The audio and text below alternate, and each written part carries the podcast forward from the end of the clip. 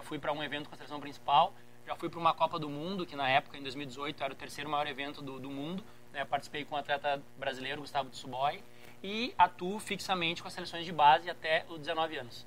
Por que que, talvez para algumas pessoas do tênis de mesa, ser chamado de ping-pong é ofensivo?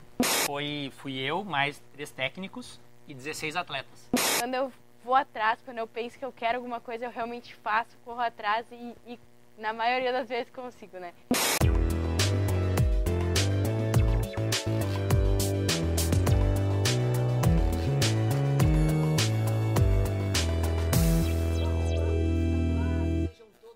Muito bem-vindos a mais uma edição do nosso podcast, que vocês sabem bem, vocês já reconhecem todo esse contexto no qual estamos envoltos, que é no nosso querido Rocket Club, esse bar tão sensacional aqui de São Leopoldo, com matemática nerd, com jogos, séries, enfim, é sensacional.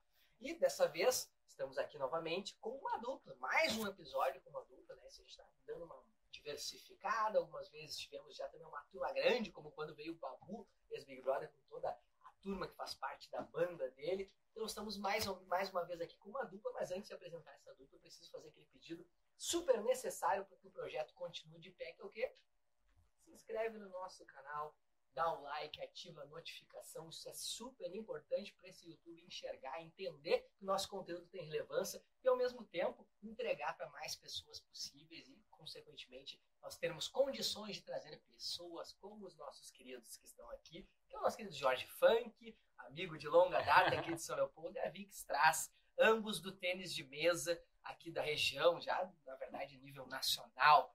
Muito obrigado por terem aceitado. Como estão, meus amigos? Ah, primeiramente, muito obrigado né, pelo espaço. É sempre importante a gente conseguir divulgar o nosso esporte e ainda mais o tênis de mesa, né, que tem tão pouco espaço na mídia, né? A gente já se conhece há mais tempo, sempre nos ajudou, seja no jornal, seja nas redes sociais e agora no programa Olhos Papo. Muito obrigado. Com certeza, a gente que agradece o convite. Obrigado, Vic. E sabe que eu acho muito, muito legal, assim, porque são esportes hoje que têm um crescimento, estão aparecendo um pouquinho mais em evidência, e o Jorge é um cara que há muitos anos puxa essa frente aqui na região. Então a gente tem que dar. A gente sempre brinca assim, ó, que é um podcast de São Leopoldo, ele é reconhecido, é gravado em São Leopoldo, mas a gente quer extrapolar, a gente não quer se manter ou ser visto somente por aqui. Eu acho que o trabalho que tu faz, né, Jorge, ele é, é esse também. Tu é um cara que já uh, participou da seleção como treinador diversas vezes e hoje é treinador da seleção de base, né? Como é que surgiu essa possibilidade de trabalho? E conta um pouquinho da tua história, na verdade, com o tênis de mesa, depois vamos repassar para a Vicky contar também um pouquinho. Show de bola. Não, eu comecei a jogar na escola, né? Eu estudava no Guzmão e tinha duas mesinhas no, no recreio. Comecei brincando. Uma colega minha tinha o irmão dela que jogava na cidade ginástica de São Leopoldo. Daí ela me convidou um dia, ah, vai com meu irmão treinar, vai ver se tu gosta. Eu fui, nunca mais parei. Né? Ele ficou mais um tempinho, parou, depois de um tempo até voltou, mas parou de novo. Mas eu fui, nunca mais abandonei, né? E tive sorte porque São Leopoldo tinha uma escolinha de tênis de mesa. É, hoje, hoje nós temos um estado bem mais desenvolvido, mas na época a gente tinha três escolinhas no estado inteiro. Uma em Porto Alegre, uma em São Leopoldo e uma em Palmeiras das Missões. Então, às vezes eu fico pensando, né, se eu tivesse talvez nascido em Ivoti, se eu tivesse sido em dois irmãos, talvez eu não tivesse começado a jogar. Né? Então tem essa peculiaridade, assim. E fui, fui treinando, fui jogando. Como o esporte tinha poucos adeptos na época, pouca gente treinava, eu consegui em pouco tempo uh, defender a seleção gaúcha, participar de campeonatos fora do estado, e isso foi me motivando cada vez mais. E, e assim, com 17, 18 anos, eu já percebi que como atleta ia ser difícil eu conquistar alguma coisa mais, mais além, assim. Mas eu pensei assim, quem sabe como técnico eu possa. Então comecei a me dedicar, fazer cursos, ia para São Paulo para estudar, para ver outros clubes mais fortes e fui evoluindo, fui evoluindo passo a passo. Né? Em 2012, uma menina do Paraná se mudou para o Rio Grande do Sul. Eu sempre falo que tem uma, uma diferença na minha carreira antes dessa família vir para cá e depois, né, que é a família Iano. Então, eles abriram minha cabeça para alto rendimento, para a seleção brasileira. E a partir de 2012 eu foquei nisso. Pensei assim, ah, quem sabe eu possa né, conquistar muitas das coisas que eu sempre quis como atleta, como técnico. Então, em 2014 eu tive uma oportunidade de fazer intercâmbio fora do país. Fui para a China, conheci toda a estrutura da China, né, de desenvolvimento de tênis de mesa. E em 2015 comecei a trabalhar com as seleções de base. Comecei com o sub-11, sub-13 Daí, ano a ano, fui evoluindo, fui desenvolvendo. Hoje já atuei com seleção principal, né? Já fui para um evento com seleção principal. Já fui para uma Copa do Mundo, que na época, em 2018, era o terceiro maior evento do, do mundo. Né? Participei com o um atleta brasileiro, Gustavo Tsuboy. E atuo fixamente com as seleções de base até os 19 anos. E uh, até antes de passar a palavra para a Vicky, assim, os dois estão com a camisa da Sojipa, acho que eu acabei não fazendo essa introdução. Hoje o Jorge é treinador da Vicky, né? Então, num dos lugares que ele trabalha, eu acho que num dos lugares que a Vicky joga também. E Vicky, a tua relação com o tênis de mesa? Nossa, uh, minha história é bem mais curta do que a do funk, mas uh, eu comecei nos intervalos da escola, eu brincava de ping-pong e daí eu sempre ficava na dúvida se eu ia jogar futebol ou se eu ia pra mesinha toda arregaçada, assim, da escola. E daí minha mãe descobriu que tinha um projeto social da prefeitura que levava os alunos para ter uma hora de aula semanal de tênis de mesa com o Jorge. E foi lá que eu comecei a brincar, dar uma saquetada, me divertir. E eu gostava demais, gostava demais. E daí o funk falou que eu levava jeito e me convidou para treinar. E antes disso eu também tive alguns momentos que eu parava de treinar porque eu acabei quebrando três vezes a perna nesse meio tempo. E... Ah, jogando? quebrou a perna? Não, não. Eu quebrei a perna a primeira vez andando de patinete, depois foi atirando uma bolinha e a terceira vez e última jogando o futebol. O engraçado é que ela apareceu lá, né, com uns 11 aninhos, assim, e, pô, menina é difícil, assim, né, é, gostar do tênis de mesa, tem bem menos meninas hoje, e na época, então, e ela levava jeito, eu pensei, pô, essa menina acho que tem futuro. Daí ela treinava, gostava, adorava o esporte, adorava treinar, sumiu. Deu, putz, o que, que eu fiz, né? Eu pensei, o que, que eu fiz? Xinguei, fiz alguma coisa no treino, né? Ficou um tempo sem vir, apareceu. Apareceu treinando, feliz, gostando. Eu falei, pô, sei lá, né? Nem, nem, nem entrei no assunto por que ela tinha parado de vir. Daí, de novo, começou a treinar bem, se dedicar, parou de novo. Daí eu falei, não, agora vou ter que ir atrás, né? O que, que aconteceu? Daí ela, ela retornou. Eu falei, Vicky, o que, que aconteceu? Tu parou uma vez, voltou, agora parou de novo. Tipo, eu fiz alguma coisa, o treino tá chato. Eu, não, não, quebrei a perna. Eu, não. Daí eu conversei com ela, falei, ah, não quero que tu pare de fazer outras atividades, mas se a gente começar a treinar mesmo, começa a ter cuidado, né? Eu me lembro até hoje que eu vi o pessoal mais forte treinando e eu, nossa, quero jogar assim, eles jogam demais, né? E, tipo, quando eu tava até com a perna quebrada, eu já tinha falado com meu pai, a gente podia ir lá na colônia japonesa, né, que é o lugar onde tinha os treinos, e eu de cadeira de roda, é, cadeira de rodas queria ir lá dar umas raquetadas, assim. Daí, uh, logo quando eu comecei a treinar mais sério com a família Tanaka, né, uh, são três irmãs e daí o pai delas que dá o treino. Uh, daí eu comecei lá e primeira semana já tinha um campeonato lá em Ivoti que eu já participei, fiquei em terceiro lugar com três pessoas jogando, três meninas. e... Mas já ganhou medalhinha, já ganhou é... medalhinha, né? Já ganhou medalhinha. tá ótimo. E daí depois foi estaduais, e em 2018 só, depois de insistir bastante para meus pais, participei dos meus primeiros campeonatos nacionais. Uh, daí Fora eu... do estado ou eles ocorreram aqui mesmo? Não, foi, foi em Santa Catarina. Santa Catarina. Santa Catarina. E daí já consegui medalha também. E, e, depois disso foi, foi só me apaixonar mais pelo esporte e adorar todos os dias treinar. E no meio disso também eu comecei a treinar na Sojipa, em São Leopoldo também, além de Voti, né, para aumentar a carga horária. E hoje eu tô aí. Espetáculo. E antes de eu continuar o papo aqui, vocês podem ver, antigamente a gente falava assim, não, vamos deixar para comer a pizza no início, né? De, quando começar o papo a transcorrer. Mas agora a gente já chega, todo mundo olha, chega a pizza e a gente já vai dando umas garfiadas. Dizer que já tem uns buracos antes mesmo de começar a gravação. Mas isso é graças à delícia que é feita pelo nosso querido Galeto do Marquês, um grande parceiro nosso, assim como a ATP Global, que faz com que nós tenhamos aqui tantos equipamentos, nós temos aqui uma, duas, três, quatro, cinco câmeras, todas elas uh, que fazem o nosso querido Anderson Cabelo suar o seu cabelinho sempre magistral, partidinho no canto para o lado, né? Então a ATP Global e o Galeto do Marquês são os nossos dois parceiros firmes que seguem aqui conosco no Olhos Papo, então tem que agradecer eles, tem que agradecer o cabelo também que eu falei, nosso querido Guilherme Oliveira, o famoso Guilherme Biteco, que faz a nossa produção e redes sociais. E que jogava tênis de mesa. Inclusive, eu abri aqui a, a parte das questões ali, chegaram algumas deles ali também, né? chegaram algumas deles ali que ele sempre diz que faz e acontece, né? Depois a gente vai ver aqui com o professor dele. Mas enfim, só esse adendo para agradecer toda essa parceria que nós temos, obviamente, além do nosso querido Rocket Club, que sempre abre as esportes. A gente brinca que o dia que o Paulinho estaria em casa descansando, porque o bar tá fechado, a gente faz, não, vem pra cá, rapaz, liga, liga essas luzes, abre aqui, serve uma cerveja gelada pra nós aí, que nós vamos fazer umas gravações. Então, agradecer toda esse compilado de coisas para que a gente faça esse conteúdo acontecer. E, né, não é simples, você sabe muito bem, porque vocês também produzem conteúdo na internet. E eu acho isso muito legal, uma parada que eu quero falar sobre isso. O Jorge é um cara que também talvez da minha da mesma geração que eu, então a gente chegou um pouquinho mais tarde entendendo a necessidade de tu te expor mais ali, né? E a Vicky eu vejo que já tem números bastante relevantes e faz alguns desafios ali, umas coisas meio uh, impossíveis para quem não manja, quem não é do meio, o que eu acho uma parada muito legal. Eu queria que tu falasse pra, de ti, assim, como que é uh, essa expansão, quando que tu viu essa necessidade e também a brecha, Vicky, que tu tem visto, assim, porque tu tem crescido nas redes e como é que tu tem, tem repercutido esse conteúdo, né, que tu faz, uh, se alguma forma também tu vê que incentiva outras pessoas a tentarem jogar, enfim, joga a bola para vocês. Sabe que as redes sociais sempre foi, assim, um, um desafio, né, tanto na criação do conteúdo, quanto muitas vezes um certo preconceito né? Porque, tipo, eu sou treinador, treinador de seleção brasileira, e às vezes surgem as, as perguntas assim, ah, ele tá desfocando, quer ficar fazendo videozinho, ou ah, quer aparecer. Sempre tem, né, aquela, aquela galera que acha que a gente está fazendo pro outro lado.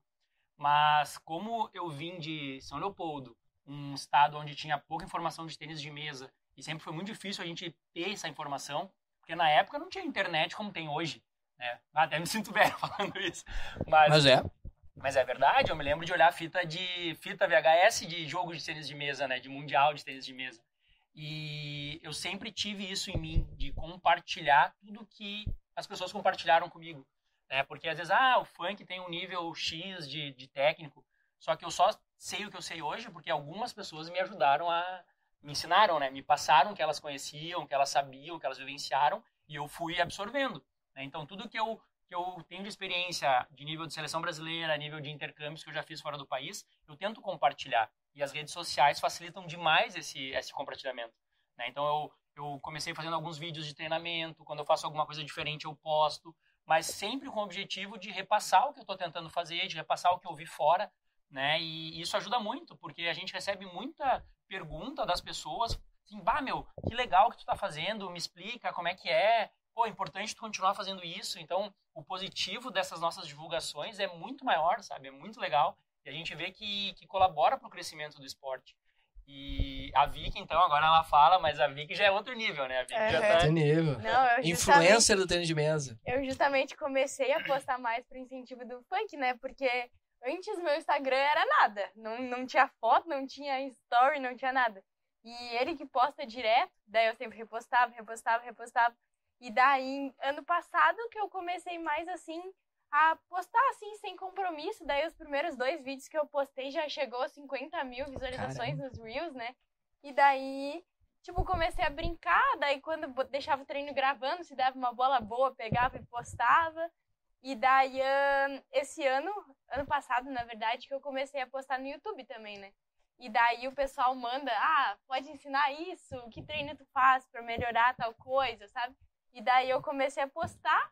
Tipo, eu não sei muito ainda, né? Mas do que eu sei, eu também tento repassar e o pessoal adora, o pessoal fica muito agradecido por tudo e, e é muito massa. E, e a gente não tem noção da magnitude que é, né? As redes sociais, porque eu gosto, às vezes, quando vou no torneio, claro que eu tenho que ter um equilíbrio, né? Porque eu tô ali, tô trabalhando, sou técnico, né? Não posso também perder o meu foco do meu objetivo principal, que é instruir meus atletas. Mas daí eu filmo os bastidores, filmo onde eles aquecem, eu filmo onde os atletas levam a raquete para fazer. Porque a raquete de tênis de mesa tem que passar por uma avaliação do árbitro. E por quê? Porque pode ter algum elemento? É, a, raquete, a borracha tem que estar tá em perfeitas condições, ela não pode estar tá maior que a madeira, ela não pode estar tá rasgada. Tem, tem questão de espessura da borracha, tem atletas que usam uma borracha, tipo, quanto mais espessa, tem mais borracha, tem mais esponja, ela, ela expande mais, então ela dá mais velocidade para a bolinha. Então tem várias coisas que o árbitro tem que avaliar ali, né? E eu vou postando essas coisas, né? E daí, assim, tu recebe às vezes uns comentários, pô, ah, Jorge, continua postando, porque é o meu sonho participar de um evento desses. Talvez eu nunca vá conseguir participar de um evento desses, mas com os teus vídeos eu me sinto, eu me sinto no evento, eu me sinto participante disso também. Né? Então a gente acha que é uma coisa que para nós é tão rotineiro, é tão básico, né? Tem pessoas que talvez é o sonho da vida delas ir para um campeonato brasileiro. né? E é muito legal, isso é muito gratificante. Não, e a, e a rede social é isso, né? Olha o quanto que tem de influenciador, que, que cada acorda e vai mostrando cada um, isso só demonstra, e eles têm muito sucesso. Isso demonstra o quê? Que as pessoas têm curiosidade para saber esse bastidor. Eu tava conversando em off aqui com, com a Vicky com, e com o Jorge sobre um amigo que já gravou conosco aqui, o Guilherme Abi, que tem um canal sobre skate, e ele ficava até indignado no início, porque ele fazia alguns vídeos super complexos dele fazendo uma manobra e blá blá blá. Aí ele fazia, sei lá, viajar para os Estados Unidos, ele fazia um day in the life em que ele ia lá, alugava um carro, aí ele entrava no mercado que ele mesmo, né, pagava ali, não tinha nenhum atendente e tal, e explodia o vídeo, assim, porque a galera É. tem curiosidade de saber o dia a dia, né, que nem tu falou, detalhes que específicos, que é, pra ti é natural e pra gente que não acompanha tanta parada, é... E é uma coisa que a gente debate muito, né? Porque daí a Vicky, na pandemia, a gente treinou, ela treinou com rebatedores, né? A gente fez um rebatedor, que é uma tábua colada a borrachas, e ela treina sozinha com essa tábua. E daí ela postou um vídeo, foi para 20 milhões de visualizações. E daí, de um mês pro outro, ela tinha 2 mil seguidores e foi para 30 mil seguidores. De um mês, um mês pro outro. Sim, absurdo, por causa de um vídeo. Né? Então, a partir dali, os vídeos dela começaram a bombar. Ela começou a pensar mais sobre os vídeos, no que fazer e tal. E é engraçado, porque às vezes a gente até discute sobre isso, porque ela quer fazer vídeos muito mirabolantes, quer pensar em coisas muito fenomenais. Eu falo, Vicky, tu nunca sabe. Às vezes a coisa mais básica que tu Uhum. fizer na vida é a que vai dar É. certo. Daí às vezes ela manda pra mim, ai, Funk, tu viu meu último vídeo? Era tão simples o que eu fiz. e é o que mais deu visualização no mês. Eu falei, então, as pessoas, as pessoas, elas, elas são sedentas pelo, pelo simples. É impressionante como o simples chama muito mais a atenção do que às vezes uma coisa muito elaborada, muito ah, né, maquiada. Né? É bem interessante isso em relação É, e, e às vezes, é que tu falou, né, o básico, eu pensava assim, poxa, qual é o nosso podcast, eu ficava com aquele compromisso que o, o- o convidado, ele tem que vir aqui, eu pensava, eu tenho que extrair algo que ele nunca falou em nenhuma entrevista, em Claro. nenhum lugar, só que, cara, as, não, eu não- qual a pretensão, que quem sou eu, que eu acho que eu vou conseguir fazer isso de todos, e ao mesmo tempo, será que é isso que o público quer, né? Às vezes ele quer simplesmente uma coisa simples, tipo, por que que, talvez para algumas pessoas do tênis de mesa, ser chamado de ping-pong é ofensivo? Isso é uma pergunta. Por quê? Ah, é que eu vejo assim, a gente está tentando desmistificar isso, né? Aqui no Brasil, a gente tem tinha um preconceito gigante entre tênis de mesa e ping-pong, né? Mas porque aqui no Rio Grande do Sul, principalmente, a gente tem Federação Gaúcha de Ping-Pong, a gente tem é um esporte totalmente diferente. Muda a mesa, muda a raquete, né? Muda a pontuação. Mas as pessoas achavam que era diminuir o esporte falar que tênis de mesa era ping-pong. Mas para mim é totalmente ao contrário. Tudo que tu usar ah, uma mesa, uma bolinha, uma raquete que tu esteja rebatendo pro outro lado, é tênis de mesa, é ping-pong, tudo vai estar desenvolvendo coordenação motora, tempo de bola, né? Então, se tu for pegar aqui, eu fizer uma pergunta para todo mundo aqui, todo mundo já jogou ping-pong, né? Todo mundo já brincou de ping-pong e às vezes a gente quer separar essa galera que joga por lazer do esporte, né? Talvez eles joguem por lazer e não tem problema nenhum, é gostoso, como a maioria das pessoas já jogaram futebol, mas nunca jogaram num campo de 11 Uhum, né? É E verdade. aí nunca jogou futebol? Não, jogou, joga futebol, né? Eu faço, um- eu dou curso de formação de treinadores e é bem interessante porque eu, eu trago várias imagens para eles refletirem, né? E daí, justamente para esse debate, eu boto foto de crianças jogando com tampinha de, de garrafa. Eu pergunto, o que, que eles estão jogando? Futebol. Eu boto crianças jogando com bolinha de meia. O que, que eles estão jogando? Futebol. Para eles estão num campo oficial, estão numa quadra oficial, estão com a bola oficial? Não, não estão. E o que, que eles estão treinando? Futebol. Eu faço a mesma coisa com crianças correndo, né? Ah, treinando corrida, atletismo, né? Com vôlei, jogando três cortas, jogando vôlei na, na rua com, uma, com um cordão de rede. Ah, é vôlei. Eu trago figuras de crianças brincando de, de ping-pong aqui, né? Eu falo, o que, que é isso aí? É tênis de mesa ou é ping-pong? Bah, o pessoal se quebra, né? Porque as outras modalidades todas, eles estão brincando e é futebol, é vôlei, é atletismo. Mas a nossa modalidade que a gente treina, que a gente né, desenvolve, não é. A gente quer separar. Né? Então é uma reflexão que a gente traz no curso e todo mundo começa a pensar, pô, realmente, né? Em vez da gente separar, a gente tem que juntar, né? Unir. E o tênis de mesa é uma potência gigante, né? A gente, quanto mais essa galera do ping-pong vir pro tênis de mesa, melhor. A gente só, só tem a ganhar, né? Mas hoje o tênis de mesa ele é mais forte, digamos assim, no sentido de competições, de atletas, obviamente por ser um esporte olímpico também, ele é um, algo mais profissional. É que a, a diferença do tênis de mesa pro ping-pong no mundo é que tênis de mesa é o esporte oficial, Jogos Olímpicos, qualquer lugar do mundo que a gente for jogar uma partida, vai ser a mesma pontuação, a mesma regra, tudo igual. Não preciso nem conversar contigo. Né? E o ping-pong é o lazer, é a brincadeira. Que a gente pode inventar regra, a gente pode inventar pontuação, a gente pode inventar que o saque só é cruzado, o saque Uhum. é só paralela. Não tem problema nenhum, isso é a brincadeira. Mas quando for jogar um campeonato oficial, vão ser as regras do tênis de mesa oficial. né? Acho que não tem muito. muito Entendi. A gente tava falando sobre bastidores, já vamos buscar algumas perguntas do pessoal que enviou aqui. E eu sei que eu me lembro que eu, no período que eu trabalhei no jornal VS, eu fazia muita entrevista com o Jorge em função das viagens dele representando a seleção brasileira, às vezes também algumas conquistas da Sojipa, algumas conquistas da ginástica também, né, que tu trabalha Gucci, do né? próprio Gucci que é a menos época que tu, tem- tu tinha uma equipe lá também muito forte. E então tu tava sempre me, me mandando conteúdo, me abastecendo, sempre na função, sempre na luta pelo esporte. E aqui a, a arroba Karine Strasburger, deve ser amiga de vocês, não sei. Minha mãe. A tua mãe, tua mãe. Perguntou, contem algum perrengue que já passaram em uma viagem. Eu acho que esse, esse bastidor sempre interessa o pessoal. A tua mãe fez uma pergunta aí que realmente deixa o, o pessoal quer saber. Qual foi, já, não sei lá, uma, uma raquete que não, que não chegou. O que, que já aconteceu, assim, que vocês lembram. E qual que é o lugar que tu já foi, assim, mais longe pra jogar? Pra jogar, assim, esse ano. Não, esse ano. Esse ano eu tava na França. Eu tava Uau. em período de treinamento, eu passei minhas férias lá da escola, né? Que massa. E daí eu também tinha ido pra França ah, no início do, de 2022. Daí lá eu joguei um campeonato internacional. Daí é- essa segunda vez que eu fui foi só pra treinamento mesmo. Só pra treinamento. E daí. ah, Ah, mas de perrengue assim é difícil. Mas lá na França, eu peguei um dia, queria comer atum com saladinha de noite. Queria comer atum com salada, porque o dia inteiro, um país diferente, daí tu quer comer coisa diferente, daí tu come pão, daí tu come croissant, pão, É muito chocolate. doce na França, É, muita oferta e é, de doce. e é tudo impressionante. gostoso, é tudo maravilhoso, assim, as padarias, nossa, é maravilhoso. E daí, ah, comprei no mercado, comprei 10 atuns. Daí, Apenas. 10 atuns pra, pra durar, assim, né, pra durar. Daí, de noite, o que, que eu tinha pra comer? Atum e a salada. E daí, não fui eu que comprei, tonta, comprei atum sem, Sei lá, que É. Sei lá. que- sem o Ah, lacre então não tinha- não tinha hervidor. Não tinha como comer meu atum.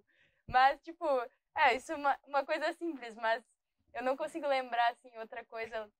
Perrengues chiques na França. Ah, Teria que ter um canivete na manga lá. Tenho uma, uma. A minha segunda ida à China, a gente foi. Fui eu, mais três técnicos e 16 atletas. Né? E um dos nossos atletas, ele é sul-coreano. É brasileiro, naturalizado, tudo. Pai, é, não sei se é mãe brasileira, pai sul-coreano, não lembro direito agora. E ele não fez o visto para entrar na China. Ele não fez o visto. Daí a gente chega no aeroporto. Ah, não. Tá, cadê teu visto? Não tem, né? Tipo, não sei, não sei o que aconteceu, não, não se conferiu que não tinha o visto. Tá todo mundo ok, menos ele. Daí liga pra confederação, né? A confederação, ah, dá um jeito de tentar levar ele, ver o que, que dá pra fazer e tal.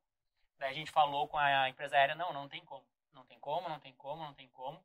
Daí a gente vai, um brasileiro. Ah, mas ele pode ir pra... O primeiro voo era até a Espanha. Tem como ele ir pra Espanha? Ah, ele vai chegar lá e vai ser deportado. Não tem problema. A gente vai, daí lá, se for o caso, eu volto com ele e tal. Daí fomos até a Espanha, levamos ele até a Espanha nesse, né, né, do jeito que deu. Daí, chegando lá, o cara da confederação me falou assim, ó, se ele tiver que voltar, Funk, tu que volta. Né? Porque tu é o, o técnico mais, mais velho ali da, da galera, que tava há mais tempo na seleção, tu vai voltar com ele. E eu pensando assim, pô, era a primeira vez que eu tava indo pra China com atletas, né? Eu tinha ido uma vez ah, só pra estudos, mas era a primeira vez que eu tava indo com atletas, ia ficar 30 dias lá. Eu pensei assim, pô, se eu voltar, não vou ir de novo, né? Eles não vão comprar ultrapassagem, talvez não vá voltar, né? Chegamos na Espanha, já era a Air China que organizava o voo, porque daqui para lá não era Air China. Daí chegou lá, um chinês me atendeu e falou assim: ah, ele não vai para China. Não vai, ele não tem visto, ele não vai entrar na China. Toda a delegação brasileira entrou e ele ficou eu e ele. Eu fiquei chorando, chorando, chorando, chorando, chorando as mágoas pro cara. Falei, tá, mas, de novo, tá, mas tu tem o poder de pôr ele dentro do avião e ele chegar na China comigo? Não, isso eu posso fazer. Mas ele vai chegar lá vai e vão entrar. deportar ele automaticamente. Eu falei, não tem problema, mas deixa eu ir pra, com ele pra China. Aí o cara, não, tudo bem. Botou a gente no avião, fomos pra China. Cara, chegando na China, até hoje eu me lembro que um pai, na saída do Brasil, me deu um chip chinês. Um pai na saída do Brasil, ah, pega um chip chinês, porque às vezes é difícil conseguir internet, às vezes no clube que tu tá não é tão bom, e tu tá com muita criança, acho que é importante, me deu um chip. Cheguei lá, botei o chip, meu. Já tinha mensagem consulado chinês, consulado brasileiro, consulado chinês da China no Brasil, consulado brasileiro da China do Brasil na China, um monte de gente. Eu sei que assim, ó, chegamos lá, mesma coisa. Toda a delegação entrou, foi embora e falou: ó, Funk, tu fica com ele. Meu, a gente ficou 36 horas dentro do aeroporto, entre o avião e a polícia. A gente não entrou no aeroporto. Então, a gente ficou entre o avião e a polícia. Não tinha restaurante, não tinha nada. Não tinha, a gente não comeu nada. A gente ficou 36 horas esperando. Enquanto isso, eu ficava conversando com o consulado brasileiro, consulado chinês, até com o ministro, eu acho, de esportes da China eu conversei. Tudo por, por WhatsApp. Falei, falei com o técnico da China, do clube que a gente ia. Eu sei, Tudo em inglês. em inglês, em português, em, sei lá, em tudo que tu possa imaginar. E deu tudo certo, graças a Deus. Só que a gente ficou 36 horas. E daí o ministro, que era uma, era uma parceria, acho que era o Ministério do Comércio Brasileiro com o Ministério do Esporte Chinês. Era uma parceria que eles tinham, alguma coisa assim. E daí o, o ministro do esporte chinês teve que assinar uma carta de próprio punho autorizando um visto de emergência para o menino entrar. A gente ficou 36 horas esperando Aguardando esse documento. aguardando esse documento. A gente ficou sentado esperando. A gente dormiu, acordou, dormiu, acordou. O pessoal da polícia, eles mesmos se reuniram, foram numa lojinha, compraram um monte de bala, doce, né? Algumas coisinhas. Ah, eles foram gente boa. E nos deram. E a gente ficou 36 horas, mas entramos na, entramos na China e ficamos 30 dias de treinamento. Mas essa foi. Essa história é absurda. Foi uma boa irresponsabilidade tua, né? É, foi complicado. Mas no Que final das loucura. contas. Não, deu tudo certo. Deu tudo certo. Mas tu sabe que isso aí, isso aí é uma doideira. Eu tenho uma tia, e acho que talvez eu tenha contado algumas histórias dela, porque a Daura, minha tia, ela é sensacional, ela é muito louca. Muito corajosa, inclusive. E ela morou nos Estados Unidos ilegalmente durante quase 10 anos e veio embora. E a gente sempre fala sobre ser deportada, né? E ela foi um dia que ela resolveu que ela ia voltar pra lá. E ela não podia, né? Imagina, ela nunca deu a sair. Não podia, tá? Ficou quase 10 anos lá. E ela foi deportada, definitivamente. Aí tu pensa, ah, parou não. Daí ela pegou e comprou uma passagem pro Canadá. E foi e morou no Canadá durante mais uns 7, 8 anos. E ela ainda quer voltar para os Estados Unidos. Cara, não tem como, tu já foi deportada, velho. Nunca os caras vão deixar de entrar. Ela não, eu vou entrar de novo nos Estados Unidos. Ela também ela foi na, na cara e na coragem. Na segunda ainda eu já pensei assim, "Ô, mãe, vai ser loucura se ela conseguir entrar, meu, porque tipo, cara, foi muito tempo. é Só puxar o histórico dela, velho. Não tem como, não tem como. E realmente não deu certo, coitada da. Mas ela acredita aí, pô. Quem acredita vai mesmo. Ô, cara, vai conseguir sim, vai conseguir. Aqui temos uma, pergunta do nosso querido Luiz Valgói, que é, Ah, né, jogou com vocês, nosso querido Nene para nós, lá do Peladeiros, nosso time de futebol 7 aqui de São Leopoldo. Nosso querido Nene, eu vou chamar ele de Nene porque é assim que a gente chama ele. Qual o momento mais marcante que vocês já viveram? Perguntou o nosso querido Luiz Valgói, vulgo Nene. Esse, esse eu, eu acho que é meio óbvio, porque foi uma conquista bem importante para mim e pro funk, né? Porque a gente não esperava que fosse acontecer tão cedo. E ainda mais na final do, do TMB Platinum, né? Que é um dos quatro mais importantes do ano. E foi, foi um tipo campeonato incrível.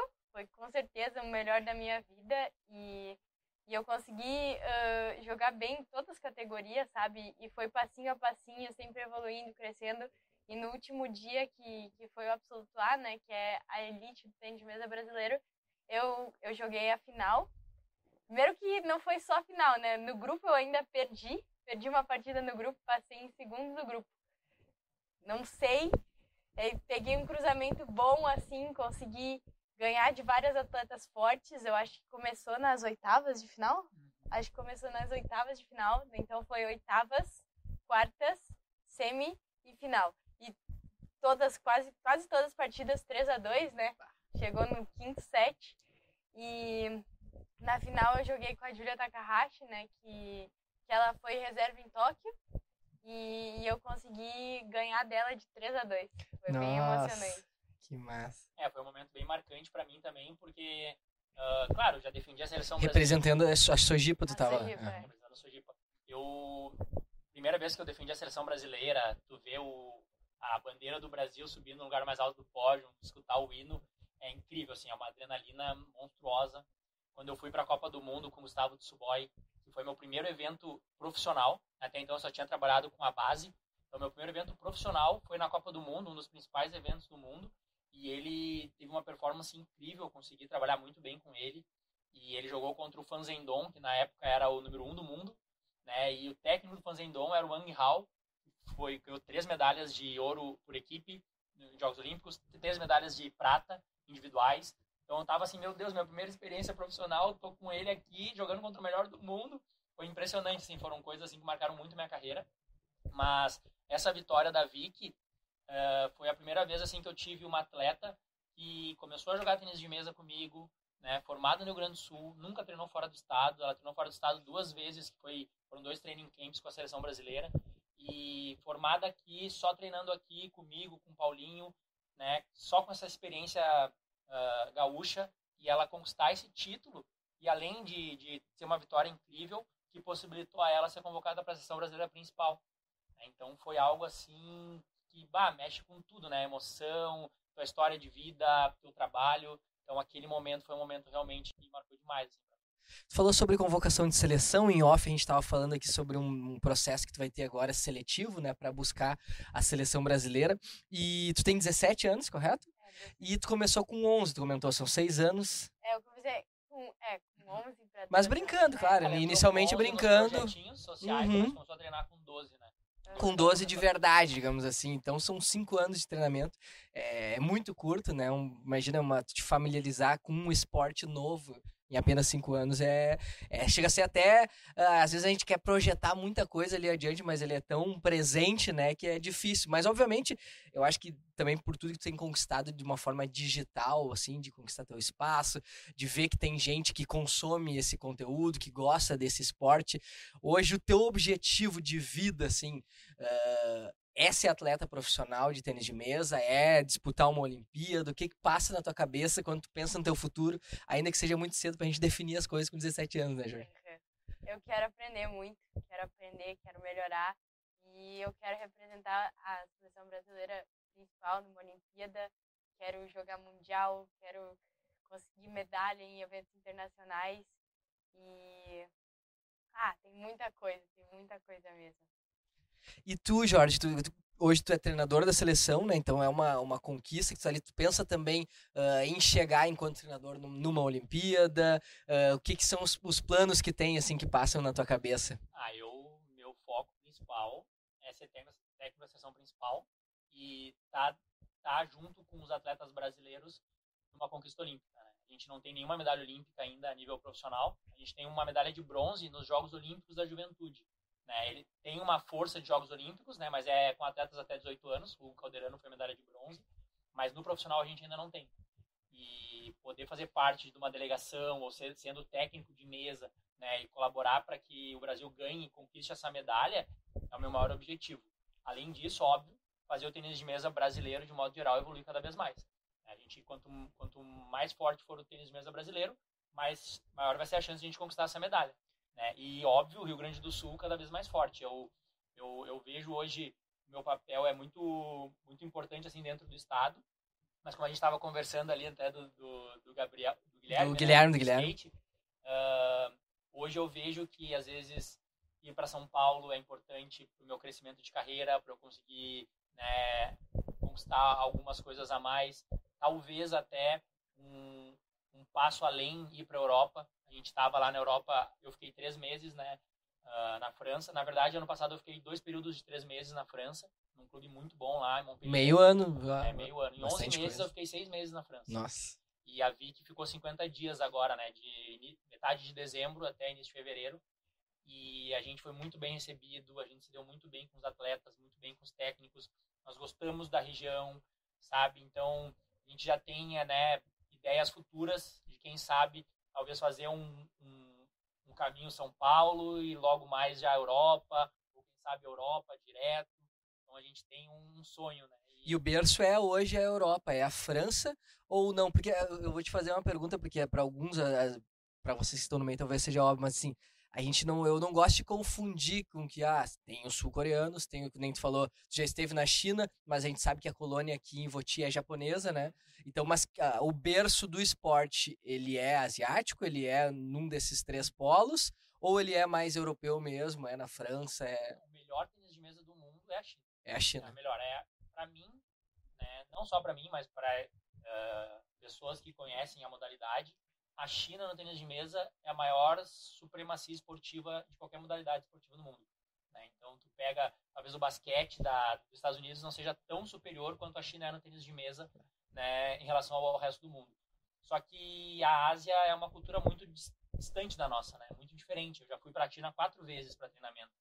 E, claro, tem muitas coisas boas, eles são monstruosos em termos de estudo, de desenvolvimento do esporte, mas a gente não consegue simplesmente replicar o que eles fazem lá. A nossa cultura é muito diferente. É, eu tenho muita vontade para o Japão, nunca fui. Japão, para mim, também é uma das principais escolas do mundo. Né? Daí, tirando essas duas escolas, China, Japão, uh, tem Coreia do Sul, que é muito forte também. E na Europa nós temos alguns países que se destacam, né? A gente tem Alemanha, Suécia, França, Romênia no feminino, né? as principais, assim, os quatro principais que, que, se destacam. Mas, como eu falei, a gente foi para a França, a gente teve essa abertura uh, com esse meu, meu estágio lá. E eles estão com uma reformulação bem interessante e conversa muito com o que eu acredito sobre tênis de mesa, sobre o que eu acredito ser a metodologia para a gente desenvolver o tênis de mesa também no Brasil. Então eu gostei muito, assim, foi, foi um, um momento da minha carreira que abriu a minha mente e está me fazendo trabalhar com muito mais naturalidade, muito mais leveza e as coisas estão acontecendo, né? Porque essa vitória da Vicky foi impressionante, porque eu estava na França de março, abril e maio e ela estava treinando sozinha. Tinha o Rafael Pereira, um amigão meu, deu os treinos na Sojipa nesse período, só que foi um grande desafio para ele, né? Tentou fazer o melhor, fez o melhor, só que é diferente, né? Não é, não era o meu trabalho com ela. Então ela trabalhou, digamos assim, ela e toda a minha equipe da Sojipa acabaram trabalhando três meses com um treino não, não, não o ideal. E eu cheguei em maio e esse torneio foi início de julho. Tipo, eu tinha um mês de trabalho, assim, direto com a Vicky. E ela teve a melhor performance da carreira dela, né? Um mês, assim, de trabalho com essa Quantas nova, horas por dia vocês, vocês com essa nova visão, assim, ah. né? Todo dia, praticamente, treinamento? Uh, dá umas três horas. Assim, a gente treina na Sojipa, então ela treina uma hora de treino, trabalho físico. A gente sai duas horas de Novo Hamburgo, tá? Eu moro em Novo Hamburgo, ela mora em Voti. O pai dela traz ela até Novo Hamburgo. Daí eu, eu pego ela em Novo Hamburgo, a gente vai pra, pra Porto Alegre. A gente chega às três horas na Sojipa. Ela treina musculação das três É, às quatro. das quatro, Das daí- quatro às sete e meia, treino de mesa. Daí ela para, né? Faz o intervalo dela. E eu continuo dando as escolinhas, dando treino. Uhum. E às vezes ela volta das 8h30 às 9h30, mais uma hora. Então varia, né? Depende dia para dia. Às vezes tá lotado, não consigo chamar ela de novo. Às vezes ela tá muito cansada. Né? Isso segunda, quarta, quinta e sexta. Daí terça-feira ela treina duas horas em São Leopoldo, aqui na Sociedade Ginástica de São Leopoldo. E final de semana eu acabo indo na casa dela, né? Sábado, quase É. sempre. Meu Deus. Às vezes domingo, E quando mais ele duas não horinhas. vem, eu treino sozinho. Tu treina sozinho igual. Sozinho. Aqueles os vídeos que tu façam na tua casa mesmo, aquela mesa Aham, que tem. é. Criou uma estrutura lá, então Foi- tem um espaço que tu fez pra, pra jogar. Foi durante a pandemia, né? Minha avó costurou os panos pra parede, ah, a ginástica emprestou uma mesa e A daí, colônia, o é, piso. o piso. Colônia japonesa. E daí bolinha meu pai comprou. Mas, nossa, ficou muito top. Ficou muito top de treinar E lá. aí tu manteve, tu segue tendo aquela estrutura É. ali. É na garagem, né? O pai dela tem que tirar os carros, daí monta as Ah, tem que montar É, toda É, a estrutura. Na garagem. Mas às vezes fica, fica na pandemia ficou fixo as me- a mesa, né? O carro que durma na rua. O carro na rua. Hoje ela dá uma. Porque durante a semana ela acaba não treinando, né? Daí Sim. monta a mesa mais só pro final de semana. né? Mais pro fim. Tu citou o Calderano, tu citou o Tsuboy. E nós tínhamos, uh, para quem é do, do mainstream, que acompanha só, sei lá, o que, que passa na, na- no Globo Esporte, ali tinha o Goiama antigamente, né? Como um dos expoentes do esporte. Hoje são os principais caras, quem são uh, o- os nomes, assim, principais do elenco masculino e feminino do tênis de mesa, que possam, de repente. uh, foi o, foi o, o, o Tsuboy que, que, que foi bem na última Olimpíada ou foi o, Calderano? Foi o Calderano. e o Tsuboi. Os dois foram Na bem, né? Ah, nesses últimos Jogos Olímpicos foi a melhor performance do Gustavo Tsuboi. Ele, ele equiparou o melhor resultado brasileiro da história. né? Chegou nas oitavas de final. Foi, realmente jogou muito bem. Só que o Calderano foi para as quartas. Daí, Ah. a- agora é o melhor resultado do Uhum. brasileiro foi quartas de final. E ele teve muito, mas muito perto de chegar na semifinal. né? Infelizmente levou a virada, mas ele teve muito perto de chegar na semifinal. Até uma expectativa grande que ele consiga nos próximos Jogos Olímpicos, né? Talvez conquistar essa medalha tão desejada. Mas nós temos hoje o Tsuboi, ele se aposentou da seleção brasileira, né? então a gente está num processo de renovação também da seleção principal masculina. Então a gente tem o Calderano, nosso principal né, líder técnico, tem o Vitor Ishi, e daí a gente tem depois o Eric Jolt, que era o terceiro raquete, quarta raquete, tem o Guilherme Teodoro vindo, o Carlos Ishida, Rafael Turini. essa gurizada mais jovem de 21, 22 anos. E aí, eles estão tudo treinando na Alemanha, né? É, Na Alemanha. E daí a gente tem no feminino a Bruna Takahashi, fortíssima. A Bruna Takahashi até a irmã da Julia Takahashi, que foi a quem a Ah, que que venceu, tu né? venceu. A Bruna chegou a número 17 do mundo, o Caramba. principal resultado de uma atleta brasileira. Então, ela tá realmente jogando muito bem, acho que tá no melhor momento da carreira dela. A gente tem o Luca Kumahara também, que defende a seleção feminina.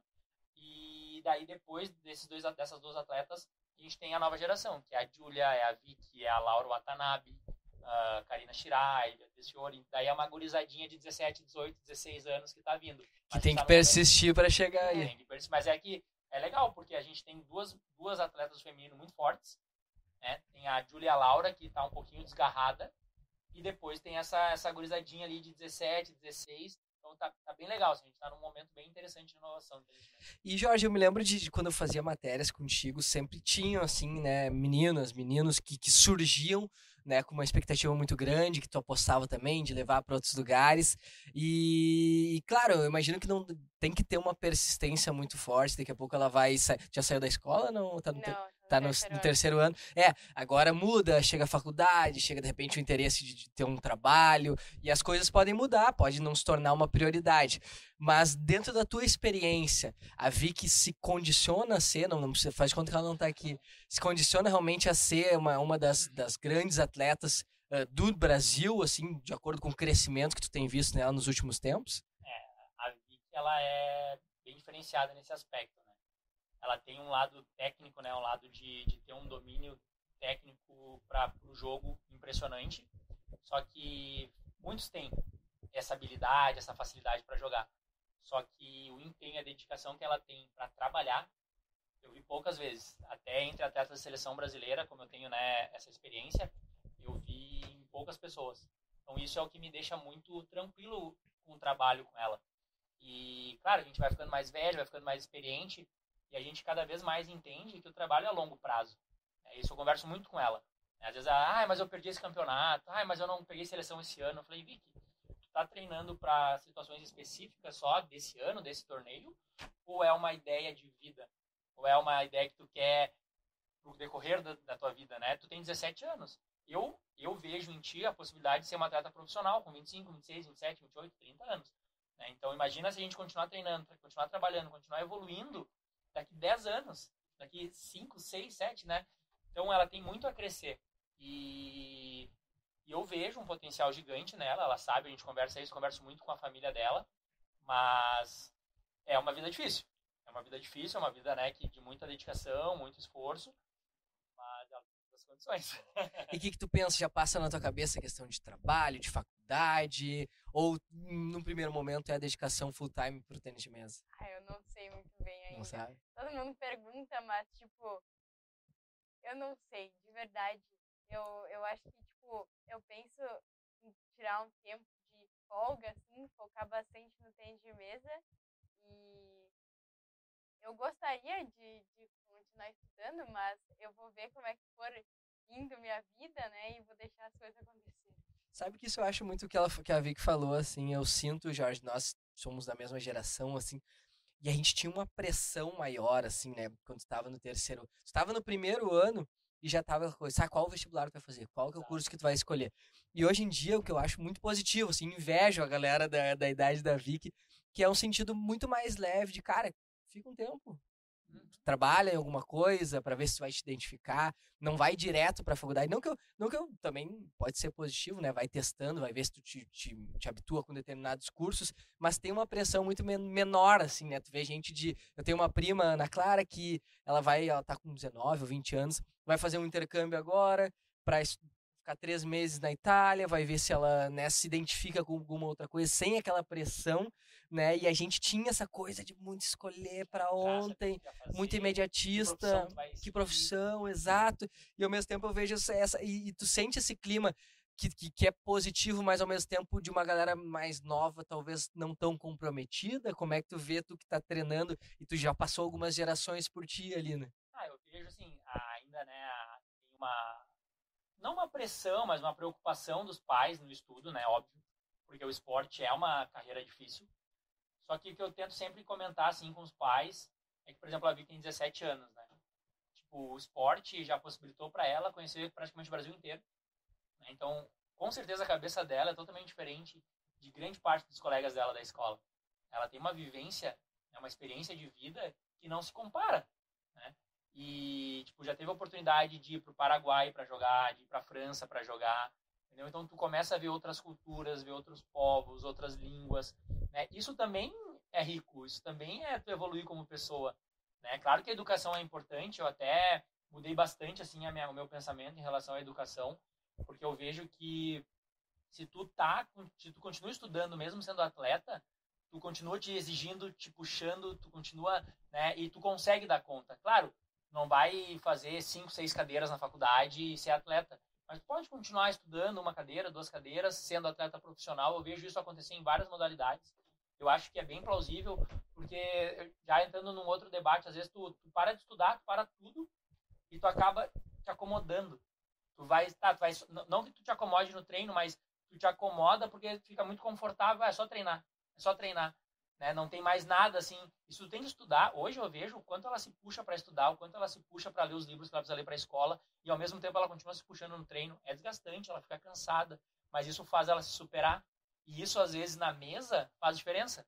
São ela, estímulos, né? É, são estímulos que são necessários. E faz ela ter melhores decisões, faz ela ter mais energia, faz ela se, se entregar, uh, não se entregar na hora difícil, entendeu? Então, tem esse lado que eu acredito ser bem positivo quando o atleta se mantém o estudo, mantém né, o treino pode ser positivo para a carreira profissional também. Não, e conhece gente, né? Tu expande, tu, a universidade ao mesmo tempo que, que tem essa, essa pressão, eu vejo os fatores positivos que nem tu falou.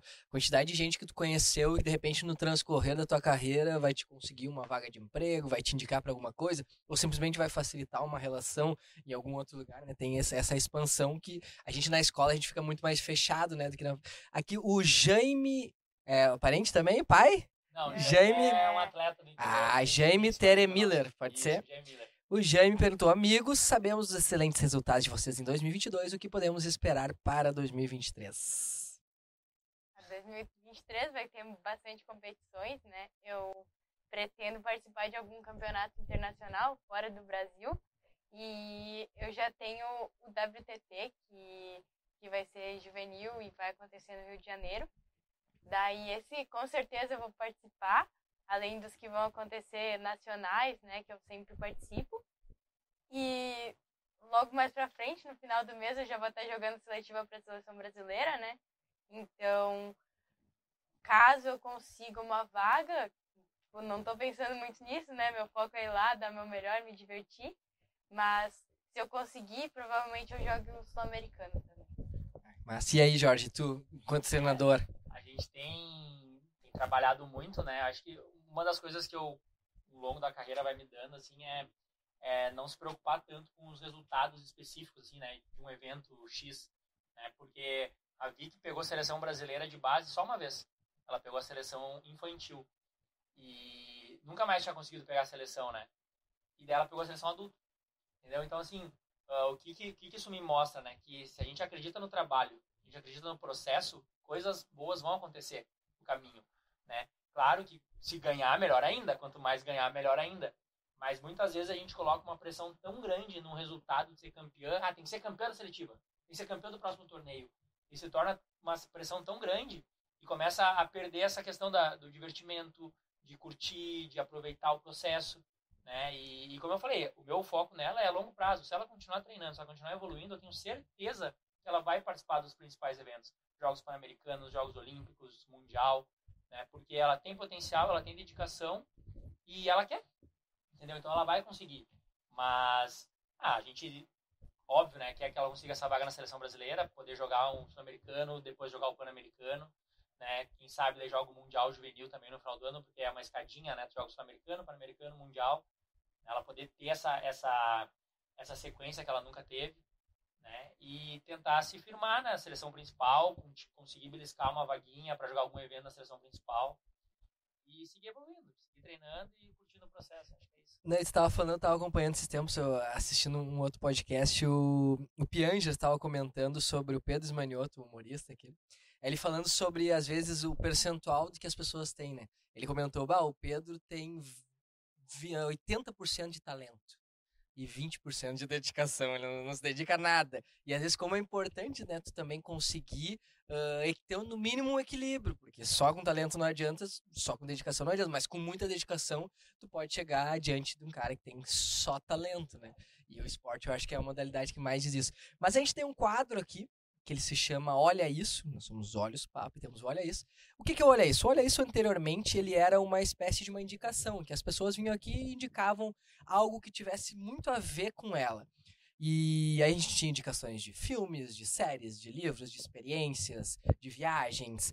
Mas isso acabou mudando, isso é uma acabou migrando para uma parte mais reflexiva. O que, que é Olha Isso hoje? Eu peço que as pessoas que estão aqui, vai demorar, tá? Só para deixar bem claro vocês dois. Pensem assim, ó, quando estiver partindo desta para o melhor, tá? Tá o teu caixão lá já, tu não tá mais aqui, a tua família, teus amigos lá na volta. E vai te dar muito ainda mais longe que nós, né? Já estamos velhinhos, mas, mas assim, o que que tu quer que as pessoas lembrem? Às vezes a palavra legado ela é muito forte, porque parece que tu tem que ter uma, uma obra absurda para fazer um legado e às vezes a gente também, quem somos nós para deixar um legado aqui?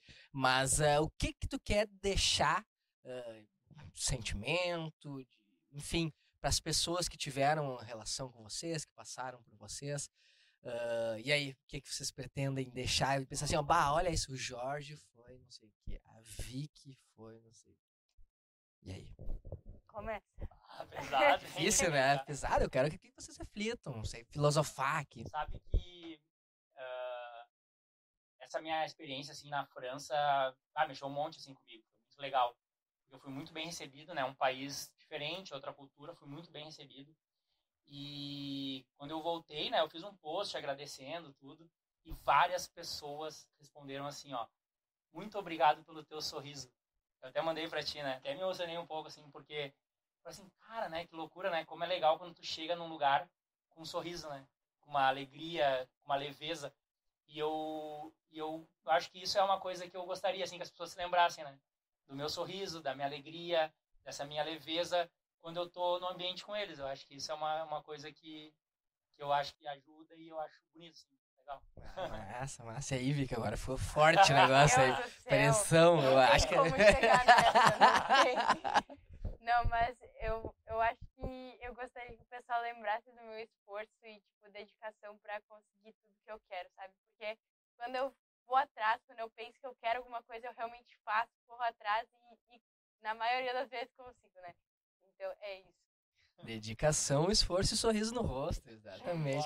Então, gente, muito obrigado. O papo tá chegando ao fim, voou, né? A gente tá aqui, a gente fica nessas luzes aqui estourando aqui na gente. Muito obrigado mesmo por terem topado trocar essa ideia com a gente. Já tava tentando já um tempo atrás, acho que o Guilherme já tinha conversado com vocês.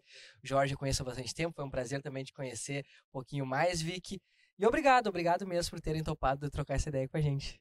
Ah, só agradecer, foi excelente, baita bate-papo, muito legal, parabéns pelo trabalho, é. toda a equipe aí que tá, tá fazendo esse baita programa e votos de sucesso aí para vocês, para nós todos, né, que a gente é, consiga aí todos. conquistar nossos objetivos. Obrigadão.